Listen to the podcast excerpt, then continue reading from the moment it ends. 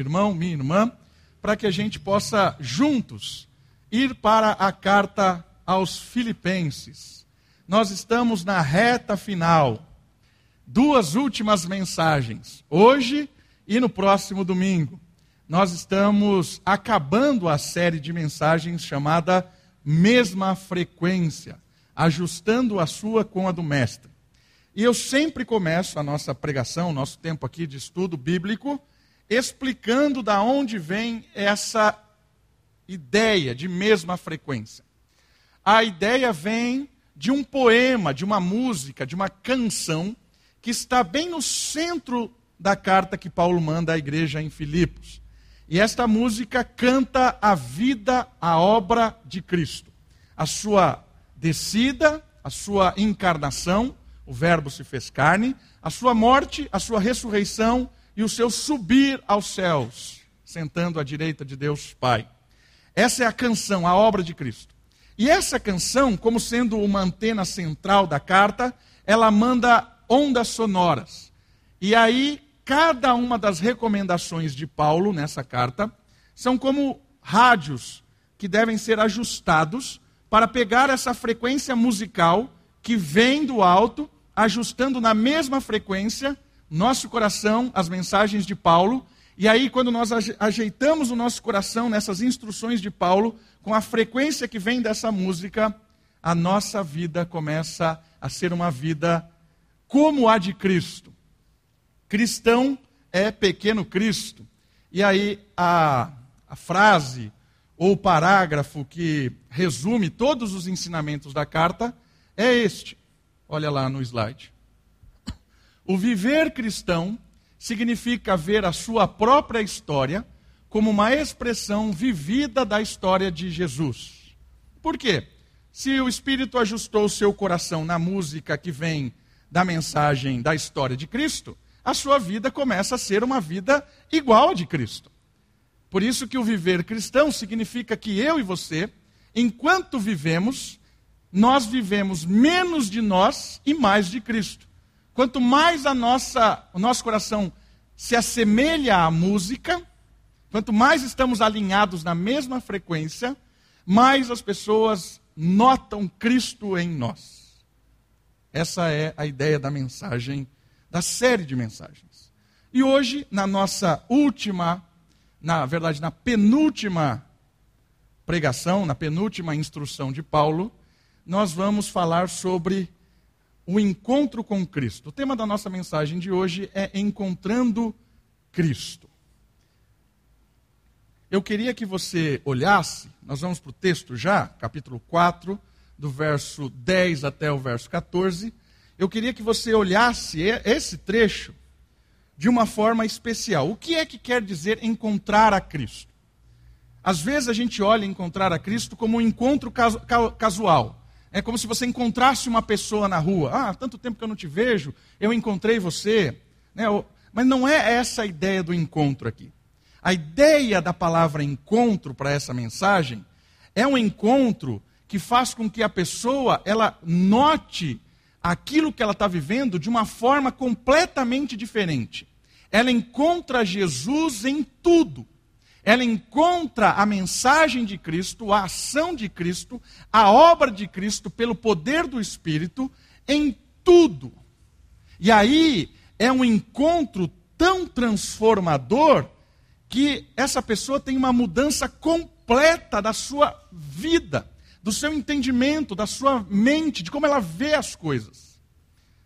Um exemplo, talvez, que ajude quando alguém encontra Cristo, nesse sentido do texto, é como se alguém fosse tirar um porco do chiqueiro e não mais deixar como porco. Encontrar a Cristo, se converter, não é tirar o porco do chiqueiro, limpar o porco, deixar ele bonitinho. Por quê? Porque ele continua sendo porco. Ele só está bem arrumado vestido terno, gravata, roupa social, pondo a Bíblia embaixo do braço, falando varão, eu te abençoo, paz de Cristo. É um porco crente. Mas ele é porco. Já já ele vai voltar nadar na lama. Na verdade, esse porco não encontrou Cristo. Porque encontrar a Cristo não é tirar porcos da lama e lavar eles, é transformar porcos em ovelhas. É mudança na essência, na estrutura, no pensamento. Quando nós encontramos Cristo, nós somos tirados do lamaçal do pecado e da vida. Nós temos um encontro tão radical com Cristo que eu deixo de ser porco e passo a ser ovelha. E essa mudança, esse encontro, ele me faz enxergar tudo diferente. A ovelha não gosta de lama. A ovelha não vai mais nadar na lama. Não faz sentido. A ovelha enxerga o mundo, gosta de mundo, tem a sua estrutura como ovelha completamente diferente do porco. Por isso, o encontro com Cristo desse texto não é um encontro que lava porco, é um, é um encontro que transforma ovelha, é, porco, em ovelha. É esse encontro que o texto vai falar. E aí vai ser muito interessante, porque a gente vai ver as instruções de Paulo e vai fazer muito sentido. Porque Paulo vai encontrar Cristo em situações que parece que não tem sentido ele vai dar um significado positivo para algo que todo mundo diz que não tem sentido. E ele está dizendo: tem sim. Ele vai olhar para as circunstâncias da vida em que ele se encontra e ele vai dizer: Eu estou enxergando coisas que você não está enxergando. Sabe por quê? Porque eu não sou mais porco, eu sou ovelha. E você, porco, nunca vai enxergar o que eu estou enxergando. Por quê? Porque você ainda não encontrou Cristo. Por isso, o tema da mensagem de hoje é Encontrando Jesus, encontrando Cristo. Está comigo em Filipenses capítulo 4? Quero ler o versículo 10 até o versículo 14. E depois nós vamos tirar implicações de encontrar a Cristo. Diz assim a palavra de Deus: Alegro-me muito no Senhor por terdes finalmente renovado o vosso cuidado para comigo, do qual, na verdade, estáveis lembrados, mas vos faltava a oportunidade. Não digo isso por causa de algumas necessidades, pois eu já aprendi a estar satisfeito em todas as circunstâncias em que me encontre. Eu sei passar necessidade, sei também ter muito. Tenho experiência diante de qualquer circunstância e em todas as coisas, tanto na fartura quanto na fome, tendo muito ou enfrentando escassez, posso todas as coisas naquele que me fortalece. Todavia, fizeste bem em participar da minha aflição. Paulo aqui está nos explicando por que, que ele escreveu essa carta aos Filipenses. Um dos motivos é que ele está agradecendo aos filipenses por ter enviado uma oferta para ele. Percebeu no versículo 1 que nós lemos, o 10? Ele se alegrou numa situação terrível que ele está. Paulo está preso aqui, numa situação ruim, não sabe o que vai acontecer amanhã, ele não sabe se ele vai ser solto, se ele vai ser condenado à morte. Ele está numa situação muito delicada, está passando necessidades, e de repente depois de um inverno longo, depois de dias cinzentos, ele recebe Epafrodito, enviado pela igreja de Filipos, com uma boa oferta. Aqui provavelmente tem dinheiro envolvido, aqui provavelmente tem mantimentos envolvidos, mais até do que o necessário, Paulo fala aqui. Está chegando demais. Então, depois desses, desse inverno, de novo começa a esquentar. Vem a primavera, está chegando o verão, dias bons. Essa é a situação de Paulo. Paulo está escrevendo uma carta porque ele está grato com aquela igreja que de novo está ajudando ele, está mandando uma oferta, está patrocinando o seu ministério.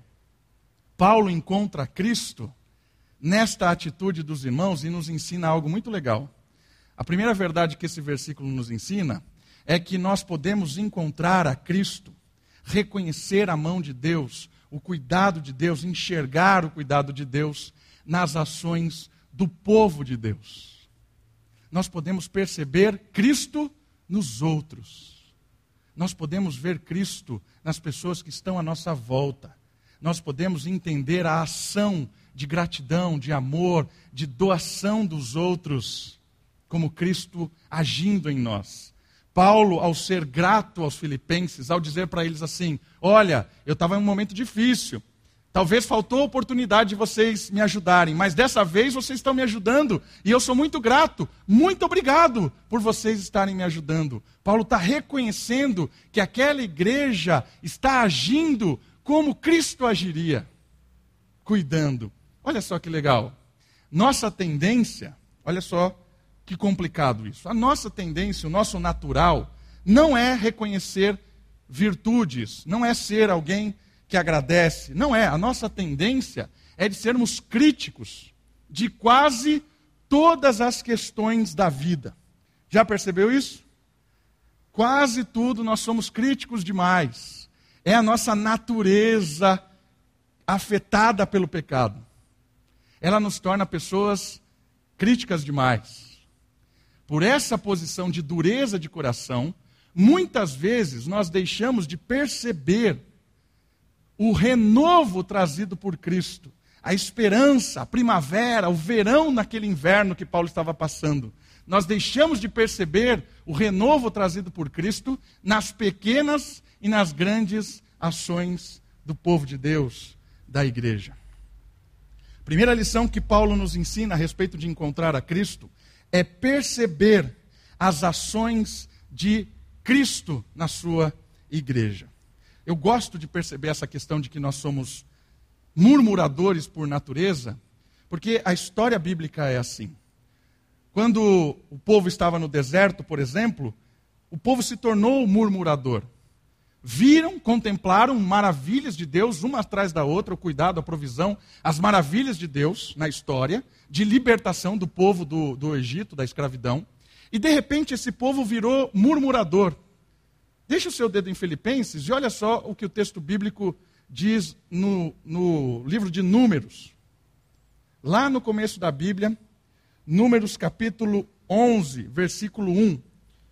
A natureza crítica, a natureza murmuradora, a tendência que nós temos de sermos ingratos, de não encontrar Cristo nas boas ações dos outros, na ação dos outros.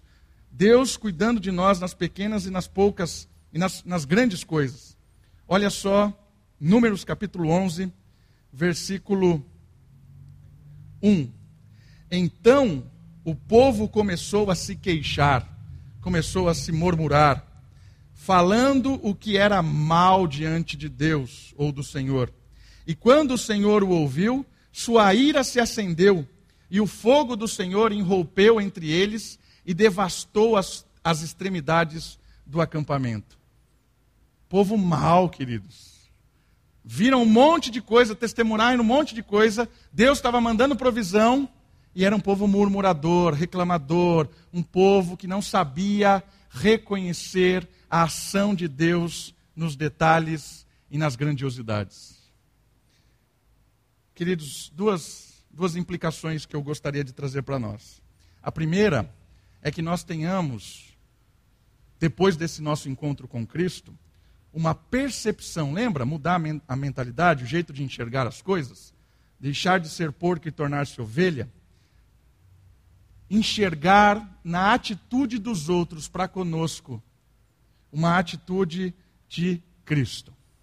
E quando a gente começa a enxergar assim, a gente começa a valorizar quando as pessoas nos servem, quando as pessoas contribuem, a gente começa a agradecer mais. A nossa tendência não é agradecer. A nossa tendência é ficar quieto. Eu queria incentivar a comunidade, queria incentivar você a perceber quando você é servido e agradecer. Então, quando alguém de alguma forma traz um conforto, traz uma boa palavra, quando alguém de alguma forma serve você, infinitas possibilidades. Talvez naquele dia trouxe uma palavra boa, talvez naquele dia te ofereceu um ouvido para te ouvir, talvez naquele dia orou por você, talvez naquele dia te pagou alguma coisa, talvez naquele dia fez alguma coisa que transformou a sua situação numa situação melhor. Mas a nossa tendência é não notar isso e não responder com gratidão. A nossa tendência é como aqueles dez leprosos que foram curados por Cristo e um só voltou para agradecer. Um só. A nossa tendência é se alegrar com, aquela, com aquele milagre, com aquela bênção de Deus e não voltar a agradecer. Paulo aqui está nos ensinando a agradecer. Paulo escreve uma carta de gratidão. Irmãos, reconheça a atitude de pessoas no seu lado que servem, que prestam algum tipo de gentileza, que cuidam, ou do seu filho, da sua filha, ou do seu marido, da sua esposa. Diversas formas. Uma outra, uma outra questão nesse sentido é também reconhecer habilidades dos outros, no que ela é boa. Apontar isso. A gente sempre aponta falhas, né? Olha, nossa, como você canta desafinado. Nossa, hoje o som estava alto. Nossa, o cara do data show, o que ele está fazendo? Ele aperta tudo errado. Nossa, olha aquilo ali. É, Estou falando em termos de igreja, mas em termos da nossa casa. Nossa, está sujo aqui de novo. Né? Olha, aquilo ali, não faz isso ali. Ah, seis meses para ajudar a arrumar o chuveiro. Percebe? A gente tende a sempre ver o negativo. Mas Paulo está nos ensinando a olhar nas pessoas positivamente e dizer isso. Foi bom hoje. Obrigado, porque hoje você recolheu a roupa molhada que você deixa no corredor. Eu ouvi isso essa semana e agradeci. Muito obrigado. Fiquei feliz que eu recolhi a roupa molhada no corredor. Também é um absurdo, né? Jogar roupa molhada no corredor. Mas percebe? A gente gosta de ouvir isso. A gente gosta de ouvir quando a gente acerta. Fale mais, agradeça mais. Um outro ponto que é interessante aqui, Paulo diz assim: talvez faltou oportunidade. Viu isso no versículo 10? Tem um monte de teólogo que fica assim: será que Paulo está realmente agradecendo ou ele está cutucando? Porque parece meio esquisito esse versículo. Porque ele diz assim: ó, é, parece que faltava oportunidade para vocês me servirem, está demorando. Mas não, eu não entendo dessa forma. Eu acredito que Paulo está dizendo assim: eu não sei o que aconteceu, eu não sei o que, eu não sei o que vocês estão vivendo aí. Faz tempo que eu estou longe da igreja de Filipos. Eu não sei as suas lutas. Por isso, eu acredito que a oportunidade surgiu agora. E eu agradeço por isso. O que, que isso me ensina? Me ensina que muitas vezes, quando as pessoas tentam fazer algo bom ou agradável para nós, tentam nos servir, a nossa tendência também, como pessoas murmuradoras, é tentar desmascarar uma segunda intenção. Ou tentar minimizar aquele tipo de serviço, aquele tipo de ajuda. Um exemplo disso. Ah, talvez alguém faz alguma atitude boa e você fala assim: ah, também? Olha lá, não presta, o cara faz não sei o que, um monte de coisa errada, agora ele está fazendo isso aí para ver se a gente ah, também, ó, a pessoa está tentando me agradar agora, né? Isso é muito comum no relacionamento marido e mulher. Às vezes foi tá um impacto tão grande, uma discussão, uma briga, e de repente um dos dois tem a genial ideia de ter encontrado Cristo e tende a ter umas atitudes diferentes. Aí o cônjuge já reage assim: o que, que aconteceu? O que, que você está querendo? Né? Nunca fez isso, está fazendo isso por quê agora? Deve ter alguma segunda intenção aí. Então a nossa tendência também é tentar enxergar segundo as intenções em atitudes boas. Não sei se você já percebeu, mas toda atitude boa, ela gera dúvida. De novo, vou repetir. Toda atitude, atitude boa, ela gera dúvida. Porque a gente sempre duvida, por que, que aquele cara está fazendo isso? Por que, que aquela pessoa está fazendo isso? Por que, que ela está sendo boa desse sentido? A gente já fica com o pé atrás. Que toda boa ação gera dúvida pessoa está dando uma cesta básica, você olha assim e fala assim: ah, ele deve estar tá dando cesta básica porque ele está querendo compensar uma coisa que ele está roubando. A gente sempre faz isso. Ah, a pessoa está dando uma esmola ali. Ah, ele está dando uma esmola porque ele deve ter. Toda atitude boa, ela gera dúvida. Mas a atitude má, não. Ninguém tem dúvida. Quando o cara age mal, a gente já condena de novo. Mas aqui Paulo está chamando a nossa atenção de uma forma muito legal. Quando a gente encontra Cristo, a gente consegue reconhecer atitudes boas do povo de Deus agindo em nosso favor, a gente consegue valorizar isso, reconhecer isso, e a gente pode notar essas atitudes boas e louvar a Deus por essas pessoas, como Paulo está fazendo aqui. Louvar a Deus por essas pessoas. Como é que nós louvamos a Deus por essas pessoas? Orando por elas. 1 Coríntios capítulo, 2 Coríntios capítulo 9, Paulo quando fala da contribuição, é muito legal quando Paulo fala assim, aqueles que contribuíram e aqueles que receberam a contribuição, esses que receberam, eles oram por aqueles que deram, e essas orações cuida daqueles que doaram. Uma forma de você agradecer aqueles que estão te servindo ou te contribuindo para a sua vida é orar por elas. Obrigado, Senhor, por essa oferta que Ele me deu. Obrigado, Senhor, por essa família querida. Obrigado por isso que aconteceu. Orando a Deus é uma forma de gratidão. Quando nós oramos por as pessoas, pelas pessoas que nos ajudam. Essa é uma forma fantástica. Além de falar, orar, reconhecer. Encontramos a Cristo quando nós começamos a enxergar que Cristo pode perfeitamente estar do nosso lado agindo na vida dos irmãos, na nossa vida. Encontramos a Cristo quando percebemos ações de bondade das pessoas que nos cercam. Versículo 11 e 12 vai nos ensinar uma segunda maneira de encontrar a Cristo. E essa segunda maneira está ligada com coração satisfeito. Quando nós encontramos a Cristo, o nosso coração é um coração satisfeito. Quando nós enxergamos o mundo a partir dessa nova perspectiva, é um coração satisfeito. O que quer dizer isso, um coração satisfeito? Nós vamos ler o slide, depois o texto vai nos ajudar. O poder de Deus se revela no cuidado e na proteção do nosso coração nós encontramos Cristo que cuida do nosso coração. Pois muitas vezes olhamos Deus com padrões do mundo. Nós avaliamos o cuidado de Deus, a provisão de Deus, nós avaliamos Deus pelos padrões mundanos. Isso é um cuidado que a gente tem que ter, perigoso. Mas Paulo encontrou Cristo tanto na necessidade como também na abundância. Olha que fantástico isso. Paulo, no texto que a gente leu, e a gente vai reler ali o trecho, está dizendo para nós: eu percebo a graça de Deus, eu percebo Cristo na escassez e na fartura.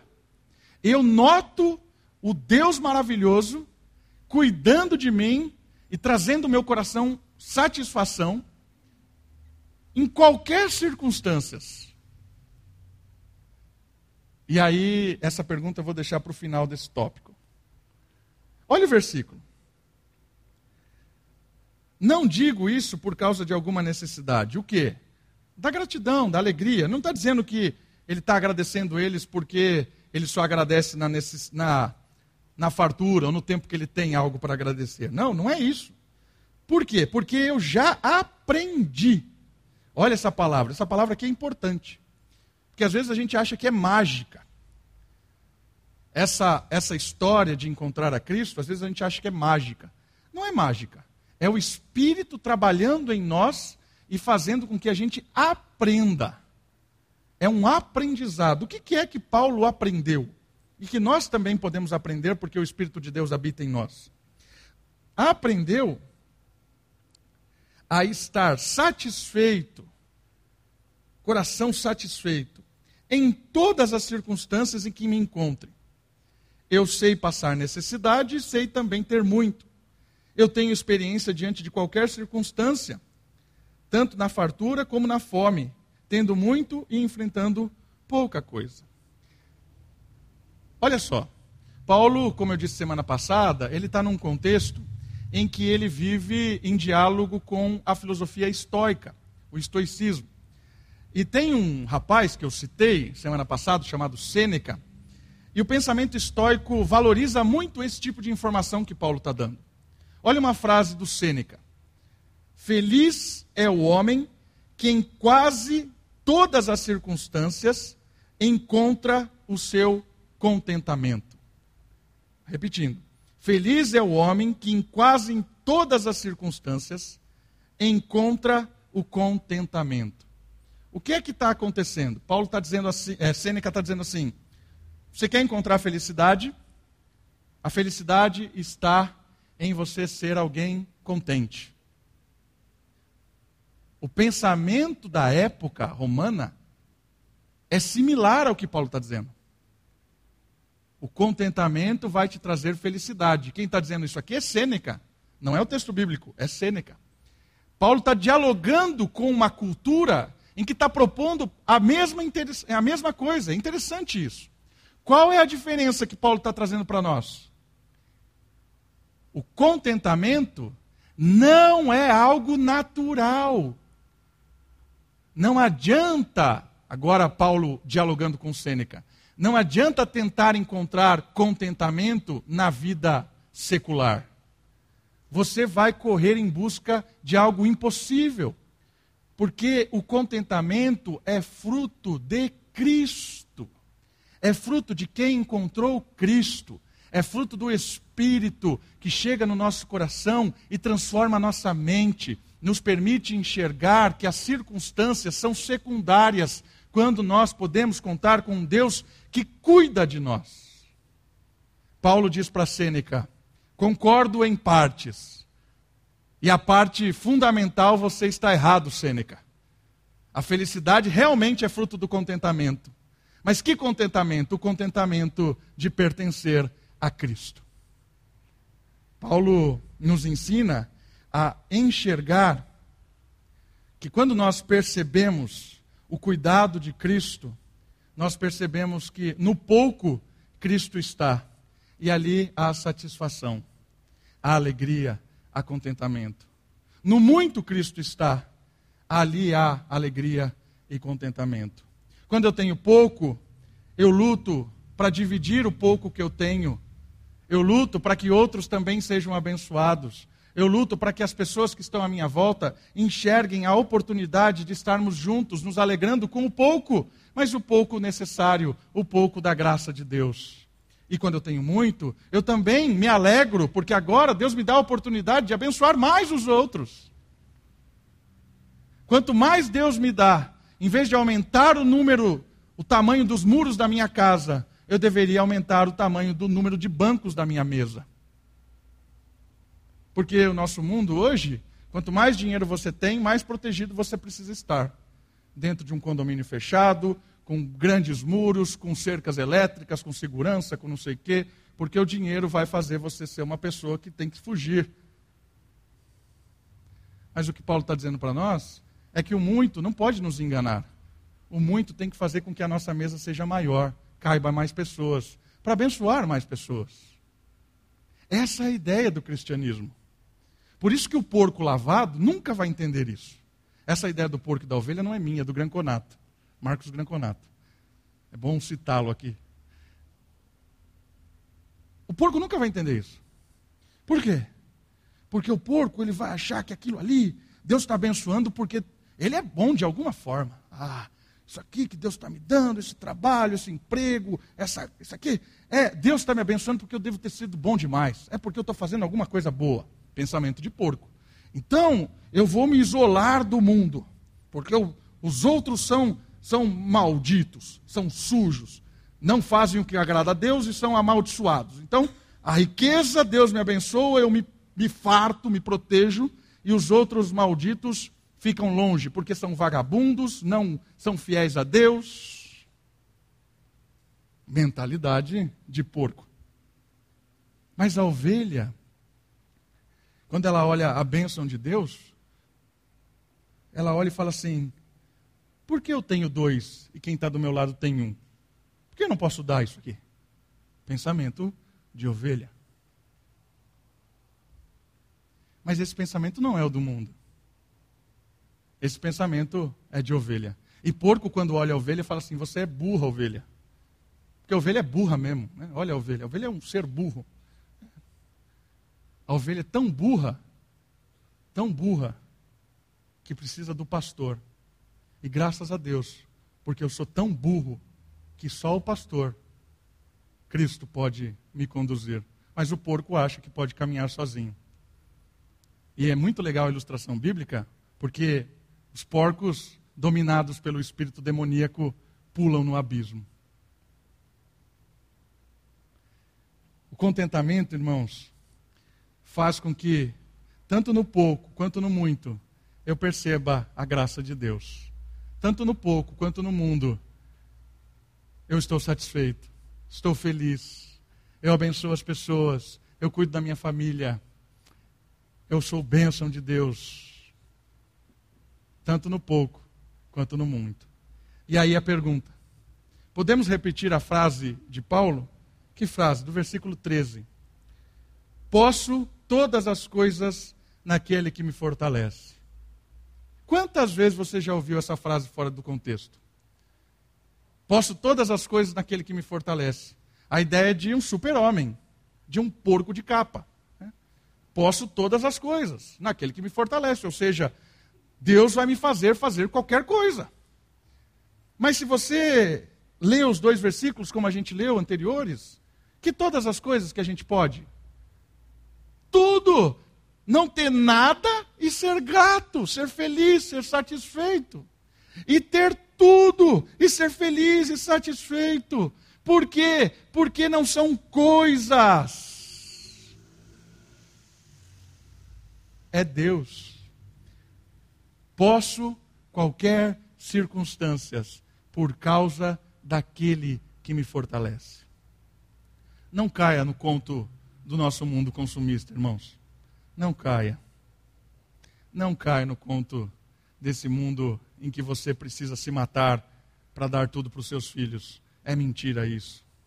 Não caia no conto que você precisa trabalhar que nem um louco, porque só assim a sua família não é verdade. Não caia no conto que você só vai ser uma família realizada quando você tiver uma casa, quando você tiver não sei o quê. Não caia nesse conto. Hoje os jovens, quando vão casar, dizem assim: ah, eu, eu preciso chegar na. Quantas vezes eu já. Né, entraram jovens que iam casar no meu escritório e disseram assim: a, a, gente não, a gente não vai casar ainda porque a gente não tem estabilidade financeira. Não caia nesse conto. Estabilidade financeira não existe. Existe satisfação. Porque suponha que esses jovens querem uma, uma estabilidade financeira para casar. Chegaram na estabilidade, casaram. No outro dia o cara perde o emprego e a mulher também. Acabou a estabilidade financeira, acabou o casamento. Percebeu? Eu não sei o dia de amanhã. Mas quando eu entendo que não é a estabilidade financeira e nenhuma porcaria que esse mundo oferece que sustenta a minha casa, a minha vida, a minha família, que é o Senhor, eu posso todas as coisas naquele que me fortalece. Eu não preciso de estabilidade financeira, estabilidade emocional, não preciso de estabilidade nenhuma. Dez passos de porcaria nenhuma. Eu preciso de Cristo. E isso me basta. Salmo 23, versículo 1. O Senhor é o meu pastor e isso me basta. Estou satisfeito. Para encerrar esse tópico, eu quero ler a carta que Paulo manda para um jovem pastor. 1 Timóteo, capítulo 6. Um pouquinho para frente. Olha só o que Paulo diz 1 Timóteo capítulo 6, do versículo 6 em diante. Encontrando Cristo na satisfação do coração. Olha só o versículo 6 em diante. Capítulo 6, 1 Timóteo, versículo 6. De fato, a piedade acompanhada de satisfação. Olha que legal. O que é piedade? Piedade é alguém confiante, que adora, que contempla, que depende de Deus acompanhada da satisfação, coração grato, sabe viver em qualquer situação, é grande fonte de lucro. Por que, que ele usa essa, é, esse jogo de palavras? Olha o versículo 7. Porque nada trouxemos para este mundo, e daqui nada podemos levar. Lembra? Caixão não tem gaveta. Nunca se esqueça disso. Quanto mais você acumular, mais vai vir um estorvo e acabar com tudo que você acumulou. Não deixe nada para ninguém. Morra pobre. Invista a sua vida, a sua conquista no reino de Deus. Por quê? Porque nada trouxemos para este mundo e daqui nada podemos levar. Versículo 8. Por isso, nós devemos estar satisfeitos. Se tivermos o quê? Comida, se vestir, o básico. O básico. Mas os que querem ficar ricos, os que querem de toda forma ganhar dinheiro, conquistar o mundo, ter sucesso, ter seguidor no Instagram, ser alguém reconhecido, notado por esse mundo. Riqueza não é só dinheiro, riqueza é fama, riqueza é prestígio, riqueza é você ser notado, é querer que Cristo diminua e você cresça, o inverso do reino. Riqueza aqui não é só dinheiro, riqueza é notoriedade, porque o dinheiro serve para um fim, e o fim é notoriedade. Por isso aqui, o capital ou o dinheiro pode ser o reconhecimento numa mídia social, o reconhecimento no trabalho, o reconhecimento no sentido, não no, no, sentido positivo, como a gente falou no primeiro ponto, mas no sentido negativo, de alguém que ser, quer ser o maioral, alguém que quer ser o, o superior. Né? Mas os que querem ficar ricos caem em tentação, em armadilhas, em muitos desejos loucos e nocivos que afundam os homens na ruína e na desgraça. Agora ele vai falar: ah, então o dinheiro é o problema. Não é isso. Não é, não é, não é. O problema não é ter dinheiro. Olha só o versículo 10. Porque o amor ao dinheiro é o problema. É a raiz de todos os males. E por causa dessa cobiça, alguns se desviaram da fé e se torturaram com muitas dores por causa da ambição, as pessoas abandonaram o evangelho, abandonaram a fé, a fraternidade, o amor. Percebeu? Por quê? Porque a cultura em que nós vivemos, a realidade consumista, materialista, positivista, essa, esse mundo regrado pelos porcos, é um mundo do egoísmo e do aplauso. As pessoas estão lutando para serem aplaudidas e ganharem os troféus, os troféus deste mundo. Paulo está dizendo: não perca tempo. Você realmente encontrou a Cristo? Encontrou Jesus de verdade? O contentamento, a satisfação é viver o hoje com o que você tem, com a sua esposa, com seus filhos, com a igreja. É aproveitar cada dia na sua simplicidade, na alegria de estar com as pessoas. Não caia no conto, porque o mundo vai te sugar o máximo, o máximo. E no final da sua vida, quando você não tiver mais gás para correr, o mundo vai te chutar. E aí você vai olhar e não vai ter mais tempo. Sabe por quê? Porque a única coisa que o dinheiro não compra é tempo. O que você fez ontem não tem volta. Dinheiro não compra tempo.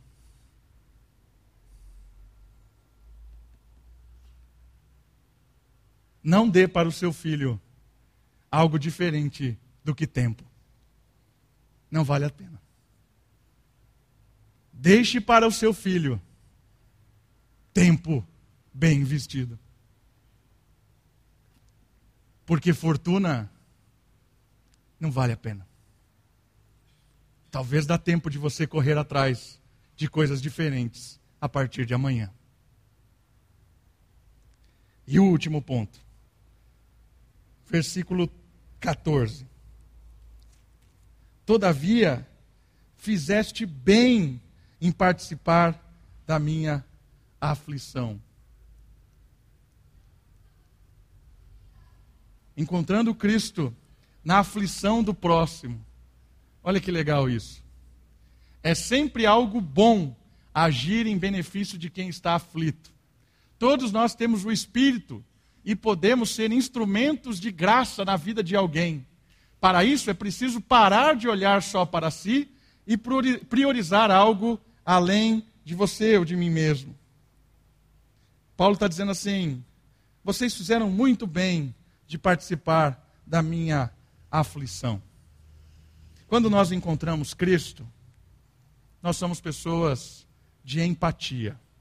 E o que é empatia? Empatia é você sentir a dor do outro. Jesus mostra isso várias vezes na sua vida. Uma delas, quando o jovem rico chega diante dele e pergunta sobre eternidade, né? o jovem rico pergunta para ele assim: Jesus, ou mestre, como faço para conquistar ou ter a vida eterna?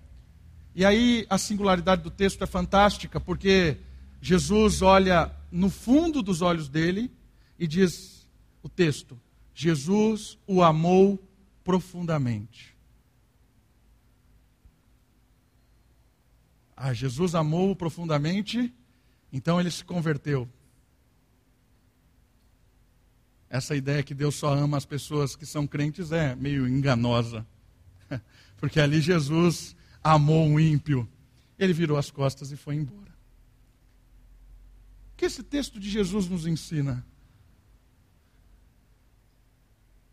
A olhar para a aflição de qualquer pessoa. Às vezes a gente faz uma seletiva, né? Essa pessoa não é digna do meu cuidado, do meu amor, do meu olhar. Jesus olhou profundamente alguém que ele sabia que viraria as costas e ia embora, o negaria. Porque o amor de Jesus é um amor porque para aquele que está próximo, independente de quem seja. E Paulo está dizendo assim: você fez bem de participar da minha aflição. Muito obrigado. Queridos, muitas vezes as pessoas colocam, Deus coloca muitas pessoas em nossa volta. E nós participamos da aflição dessas pessoas. É claro que o texto bíblico, em várias partes, nos ajuda a organizar isso. Priorizar as nossas familiares. Né? O texto de Timóteo diz isso. Aquele que não cuida daqueles que são da sua casa, em primeiro momento, age pior do que o ímpio. Timóteo diz isso. Se você tem alguém na sua família que você não cuida, você é pior do que o descrente. Eu sou pior do que o descrente se eu tenho alguém na minha família que eu não cuido. Está em Timóteo isso. Depois, o próprio livro de Timóteo, em recomendações pastorais, Paulo fala assim: priorize os irmãos da fé. Em primeiro momento, aqueles que estão do seu lado, que são da comunidade, estão próximos. E depois, a graça vai superabundando, vai chegando nos próximos, agindo como o samaritano que atendeu o necessitado, que ele nem sabia quem era. É, mas o, o levita passou de lado, o fariseu passou de lado, mas o samaritano atendeu aquele que estava caído. Nós encontramos Jesus na aflição de quem sofre. E aqui também inúmeros tipos de sofrimento. Pode ser uma dor de uma perda, pode ser a dor de uma situação adversa, pode ser a dor de alguém que não encontrou ainda perdão. Inúmeras situações, inúmeras. Deus pode nos usar nessas aflições inúmeras para abençoar a vida das pessoas, mas nós precisamos estar atento ao sofrimento das pessoas. Todos os tipos de sofrimento. A gente às vezes acha que o sofrimento é apenas algo de dinheiro, né, físico. Vai lá dar o dinheiro. Não, não é. Às vezes o sofrimento de pessoas muito ricas.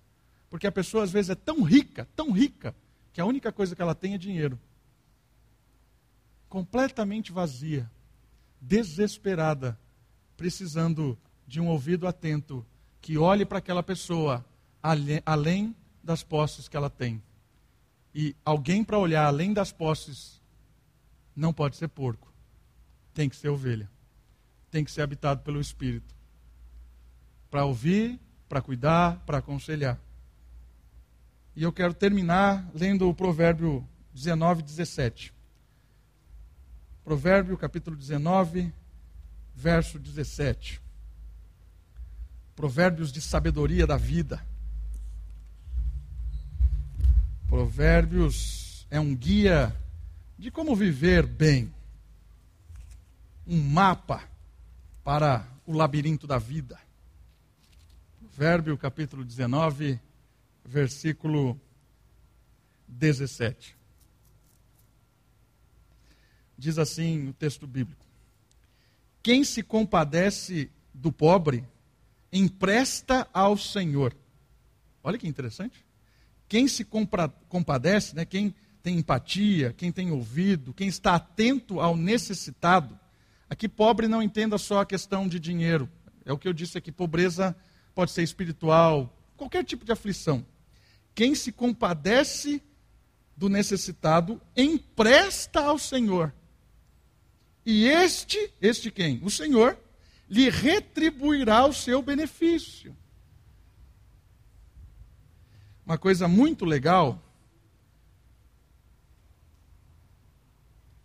da dinâmica do reino é que quanto mais você dá, quanto mais você abençoa, mais você tem para abençoar. É como se você tivesse um bolso cheio de sementes e começa a plantar. Sabe o que é legal de quem começa a plantar? É que a semente aumenta. Não para que eu guarde semente, não para que eu seja o senhor das sementes, mas para que eu continue jogando semente. Sabe por que o mar morto chama-se mar morto? Sabe por quê? Porque o mar morto, ele é um mar onde não tem vida. Olha que interessante. Né? E por que, que ele não tem vida?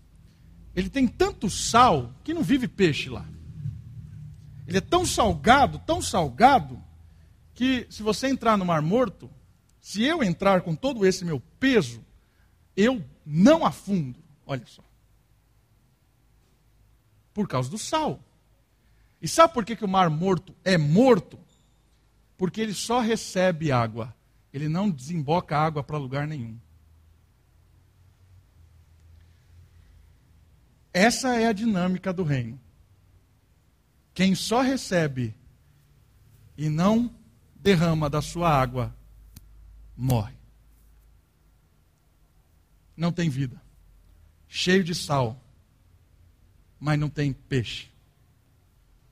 A dinâmica do reino é: quanto mais você recebe e mais você dá, fluxo de vida, de bênção. Glória a Deus. Vamos orar? Abaixe sua cabeça, feche seus olhos. Olha o Senhor.